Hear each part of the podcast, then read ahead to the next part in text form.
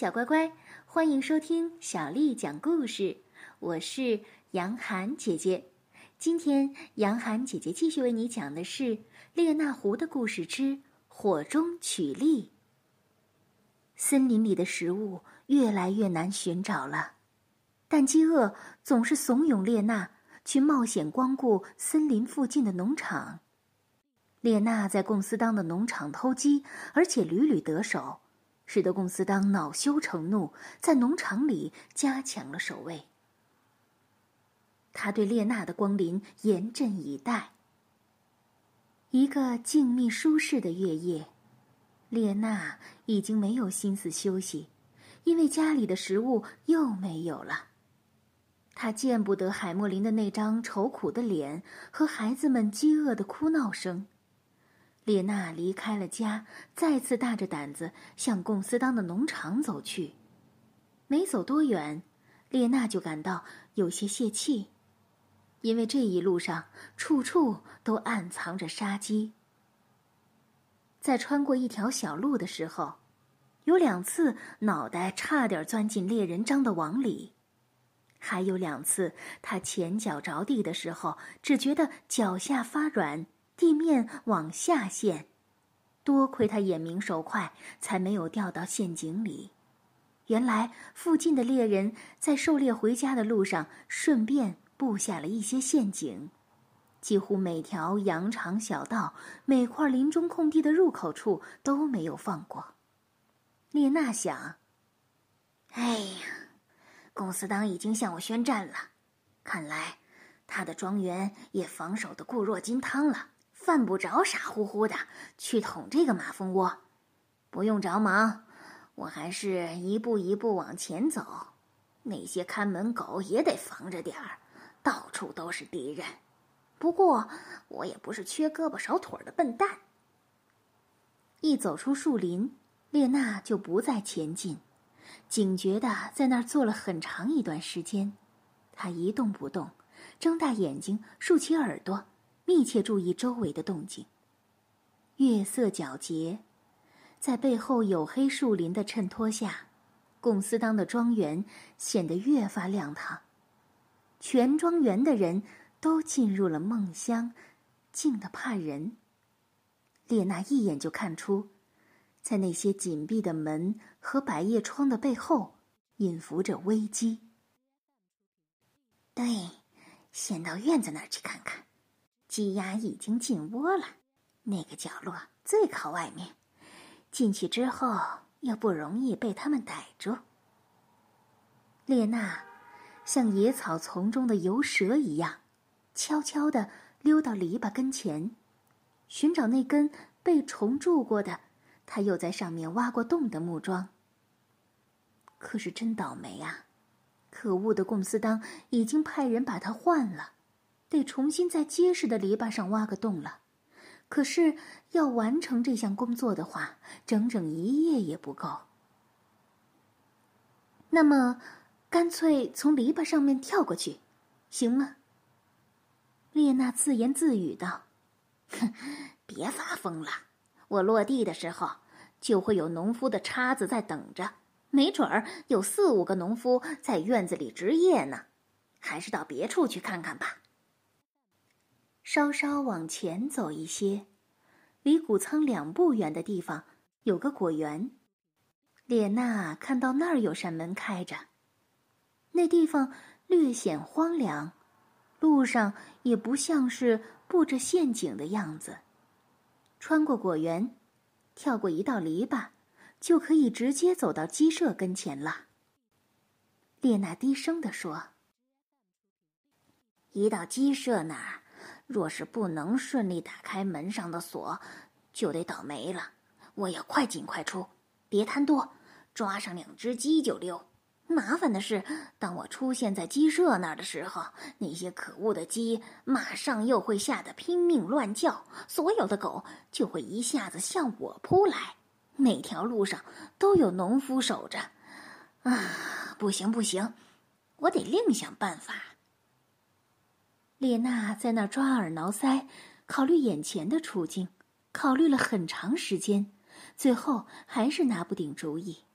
虽说她是大名鼎鼎的列娜，一向都是足智多谋，但她也得想想对手的阵营。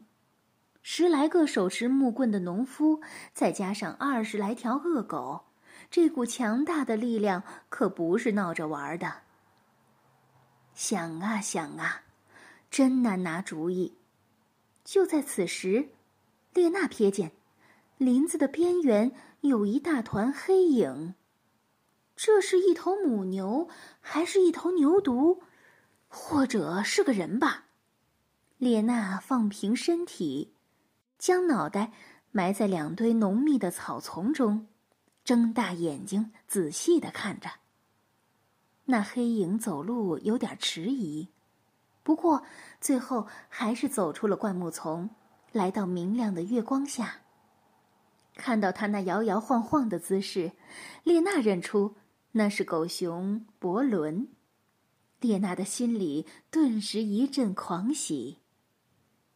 伯伦沿着通向农场的小径，朝列娜的方向一步三摇的走来。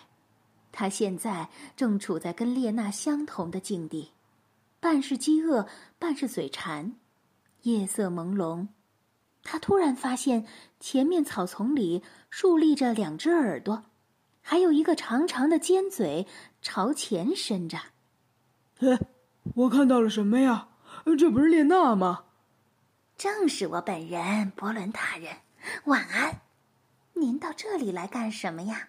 呃，您自己一看就明白。嗯，这胃呀，饿得发慌，简直在出血，找些东西 对付一下。啊，这么巧吗？您来的正好。如果我的鼻子没有欺骗我，公司当家正好有上好的蜂蜜。啊，您说蜂蜜？千真万确，最晚在今天中午，我看到他的储藏间里有四桶满满的蜂蜜，都快溢出来了。现在肯定还在那里。嗯，不过问一下，我的爪子能伸进去吗？别说爪子了，就连您的头和整个脖子都能伸进去。这些蜂蜜和您的肚子一样大。呃，您愿意和我一起干吗？我们一起从果园那儿进去，过了谷仓，您就往右拐去储藏室。储藏室的门被您一撞就开了。我呢，就折向左边去看看鸡舍里是否有什么异常。呃，一言为定，咱俩一起干。若是农夫听到我们的声音，那该怎么办呀？列娜向他指了指寂静的庄园。月光下，庄园静的就像没有人住似的。庄园里的人和狗这个时候啊，都睡得像我们的家里人一样。列娜十分有把握地说：“就算他们中有个把人醒了，我们也很容易赶在他们头里跑到出口那儿。”一切都合计好了以后，两个搭档就从半开着的门中溜进了果园。列娜心里暗暗发笑，原来他还打着自己的小算盘。那些乡巴佬一听到我们弄出的声响，就会向我们扑来。但是和狗熊相比，我更容易逃脱，因为农夫不会来追矮小瘦弱的我，他们自然去抓那只更为显眼、肥胖笨拙的狗熊。这样，我就完全有时间逃到林子里了。列娜和狗熊往前走着，走到谷仓拐角那儿的时候，停下来观察了一下，周围到底有没有动静。没有一点声音，连风也没有，时机好像选得很好。嘿，储藏室在右边。您真幸运，我看见门。好像虚掩着，不用费什么力气就能走到蜜罐那儿。您去吧，去美美的吃您的蜂蜜，但是别耽搁太久。列娜和伯伦，一个往左，一个往右，蹑手蹑脚的朝各自的目标走去。不一会儿，伯伦见四周静悄悄的，胆子渐渐大起来，发出了一连串的声响。他用肩将门撞开，在储藏间里来回折腾，好像在自己家里一样无所顾忌。瓶瓶罐罐被打翻了，发出很大的声响。与此同时，列娜向鸡棚扑去，她轻轻一跳，蹦到台阶上，用手一拨，插销就开了，里面的鸡顿时大乱。列娜张开大口就咬。她现在对发出声响或是被人追逐已经毫不在意了，他可以无所顾忌的动手了。虽然没有抓到尚特克莱尔和潘特大嫂，但比兹和鲁塞特的嫩肉也正合适。列娜用嘴紧紧地叼住两只小鸡，向外冲去。转眼之间，整个农场一片骚乱，周围所有的窗户都一下子透出灯光，人们放出猎犬来回奔跑，从院子追到菜园，从菜园追到鸡棚。农民匆匆奔出家门，手里提着灯，拿着大棒或是铁叉。龚斯当声嘶力竭的叫喊着：“抓抓抓狐狸！”列娜跳出窗户，蹦到了台阶上。她被人看到了，农民们紧紧的追赶，口中不断的吆喝：“打呀！大家快打呀！”列娜见状，转换方向，向谷仓奔去。口中仍然叼住猎物不放，他逃的正是时候。伯伦从储藏间里慌慌张张地奔出来，嘴上沾满了糖屑和蜂蜜。一群狗见到他，立即放开了列娜，转而扑向新目标，死死地缠住了黑熊不放。列娜趁机窜过菜园，向远处逃去。小乖乖，今天的故事就为你讲到这儿了。